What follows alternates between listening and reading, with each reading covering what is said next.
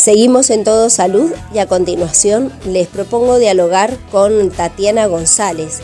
Ella es psicóloga y coordinadora del taller de ESI y vejeces. Bueno, este es un proyecto de extensión universitaria que parte de la licenciatura de psicología de la Universidad de Congreso que se ubica ahí en Mendoza eh, y consiste básicamente en un taller de seis encuentros donde vamos a abordar temáticas vinculadas a la sexualidad eh, y sobre todo vinculada a la etapa de la vida que es la vejez. Se entiende que la adultez mayor comienza a los 60 años, sin embargo, es nuestro segundo año de trabajo y sabemos que también hay mucha gente de 40 y 50 años que se suma a los encuentros porque les interesa mucho la temática. Así que está abierto a público en general, es gratuito y es virtual. Entonces esto permite que mucha gente se pueda contactar de diferentes lados de Mendoza y también del país.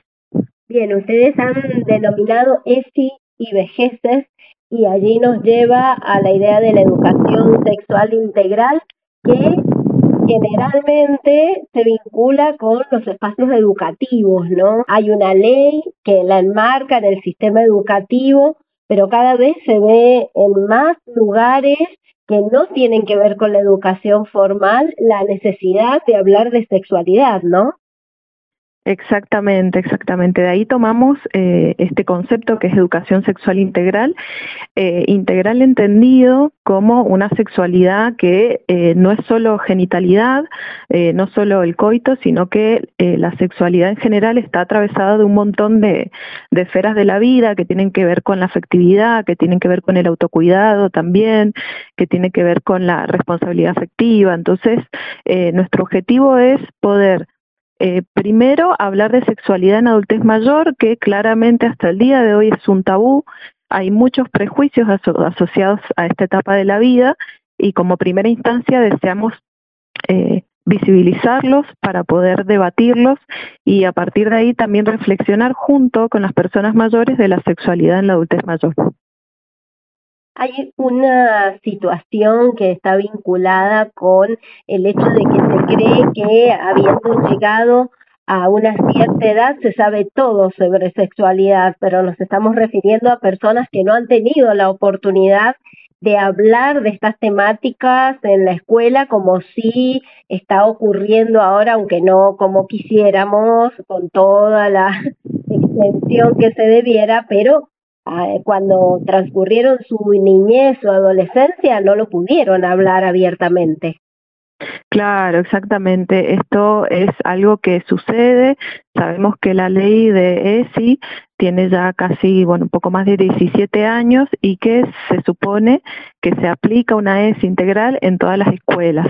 Eh, pero hay claramente muchas generaciones que eh, no tuvieron educación sexual en la escuela o si hubo algo de educación sexual fue información meramente biologicista, ¿no? Mostrando cuáles son las partes del llamado aparato eh, reproductivo o cómo colocar una toallita o solo se habló, se habló de la menstruación. Ha sido muy poca quizá la información formal dentro de la institución educativa de generaciones más mayores y que por lo general a veces en las familias tampoco se hablaba de este tema porque no dejaba de ser tabú. Eh, puedo dar ejemplos, pues, hoy en día de, hay muchas mujeres de 50 o un poco más que pueden contar sus experiencias en la adolescencia, tan solo con la menstruación, por ejemplo, que en las familias era un tema que no, no se hablaba, donde cuando sucedía la primera menarca se evidenciaba quizá con mucha angustia porque no se entendía qué estaba pasando, entonces aparecía quizá alguna hermana a contar qué significaba, eh, había muchos mitos como por ejemplo no se pueden bañar, no pueden hacer gimnasia, y estamos hablando de mujeres de hoy de cincuenta y pico de años, entonces eh, al pasar los años, sí, eh, creo que a partir de las redes también y la posibilidad de visibilizar y de muchos movimientos también de, de mujeres que permiten visibilizar un montón de em, situaciones vinculadas eh, a la vida en general que no estaban habladas, ¿sí? que estaban silenciadas o que se hablaban por debajo y que entonces, eh, por lo general, con los temas de sexualidad, la mayoría ha buscado información en amistades, en revistas en su momento. Eh, entonces, es información que está, digamos, o errada o errónea, y que afecta, afecta a la calidad de vida y afecta a la sexualidad, porque también sucede que asociamos sexualidad, genitalidad y sexualidad asociada al coito únicamente, cuando en realidad es mucho más. Entonces hay que pensar, hay que empezar a poder eh, conversarlo, y especialmente con las personas mayores que también la época eh, histórica, política, cultural en la que crecieron era diferente. Perfecto.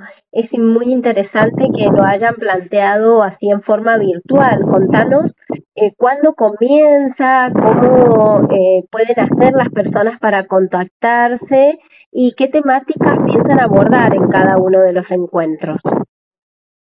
Bien, se, se, han pensado seis encuentros que son virtuales. Esto quiere decir que lo hacemos por una plataforma que se llama Meet.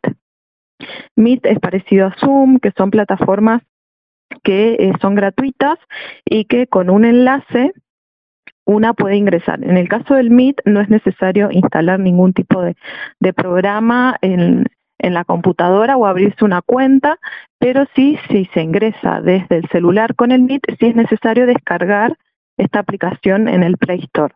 Igualmente, las personas que se inscriban, nosotros sí le, explicamos eh, cómo, cómo realizar esto y acompañamos en el caso de que haya alguna dificultad. Eh, son seis encuentros, son dos encuentros por mes, arrancamos este eh, miércoles a las 8, van a ser los miércoles a las 8 de la noche y van a, van a haber dos en septiembre, dos en octubre y dos encuentros en noviembre. Se pueden inscribir mediante un correo o también pueden ingresar a eh, mi perfil de Instagram donde estoy publicando el formulario. Hay un formulario donde las personas se pueden inscribir y nos contactamos con ellas. Pero en este caso, como estamos eh, acá por la radio, puedo pasar eh, el correo también donde pueden escribir pidiendo este formulario para inscribirse. Es totalmente gratuito y está dirigido a público en general de 40 años en adelante. Los temas que vamos a abordar están vinculados con eh, justamente los mitos y los prejuicios en torno a la sexualidad. Eh, vamos a hablar también del goce, de la autosatisfacción también. Vamos a, a intentar hablar de los autocuidados, de la intimidad. La idea es que sean encuentros interactivos, no, no es solamente una charla donde el público de forma pasiva escucha y nada más, sino que justamente lo estamos planificando de una forma donde las personas que así lo deseen pueden participar opinando, escribiendo y con actividades dinámicas también para que sea más ameno el encuentro. Perfecto, sí, y hablando también del sistema educativo, se me ocurre la importancia que tiene y que lamentablemente no se ha dimensionado la ESI en la formación de jóvenes y adultos, ¿no? Donde al menos el programa nacional en principio los tomó como reproductores de información hacia sus familias sin tomarlo, aunque eso ya cambió afortunadamente, a las personas adultas y muchas son personas mayores de 40 años, como vos decías, que están en las aulas de los CENS y los CEPSA como eh, sujetas y sujetos de derecho eh, para poder conocer más sobre sexualidad, ¿no? Así que esta instancia que están haciendo ustedes realmente es muy importante desde ese lugar.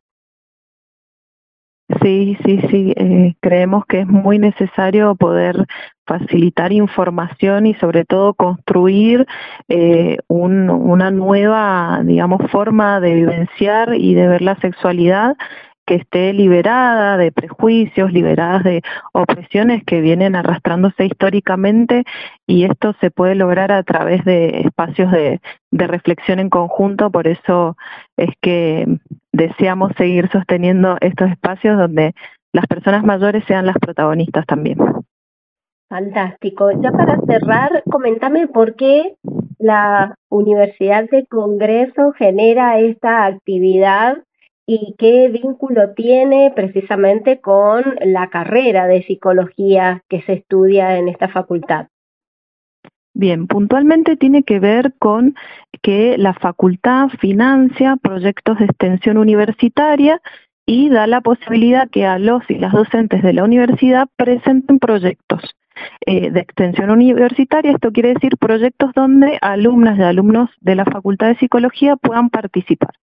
La facultad tiene diversos proyectos de diversas temáticas. En este caso, yo he presentado un proyecto eh, vinculado a ESI y vejeces, que fue aprobado y lo coordino junto a otras codirectoras, dos licenciadas en psicología también y docentes de la facultad que acompañan la capacitación a los y las alumnas y también eh, acompañamos junto con los y las estudiantes a planificar los encuentros, eh, a coordinarlos y a llevarlos a cabo. Entonces, eh, el objetivo siempre de la extensión universitaria es que eh, los y las estudiantes puedan estar en contacto también con la sociedad, puedan brindar también un servicio y a su vez sirva como formación para ellos y ellas y también que sea de beneficio para la sociedad. Entonces, de allí, digamos que proviene este proyecto y bueno, esta temática la hemos elegido junto con mis compañeras docentes porque es una temática que nos parece muy importante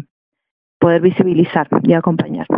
Bien, muchísimas gracias Tatiana y éxitos con esta hermosa iniciativa.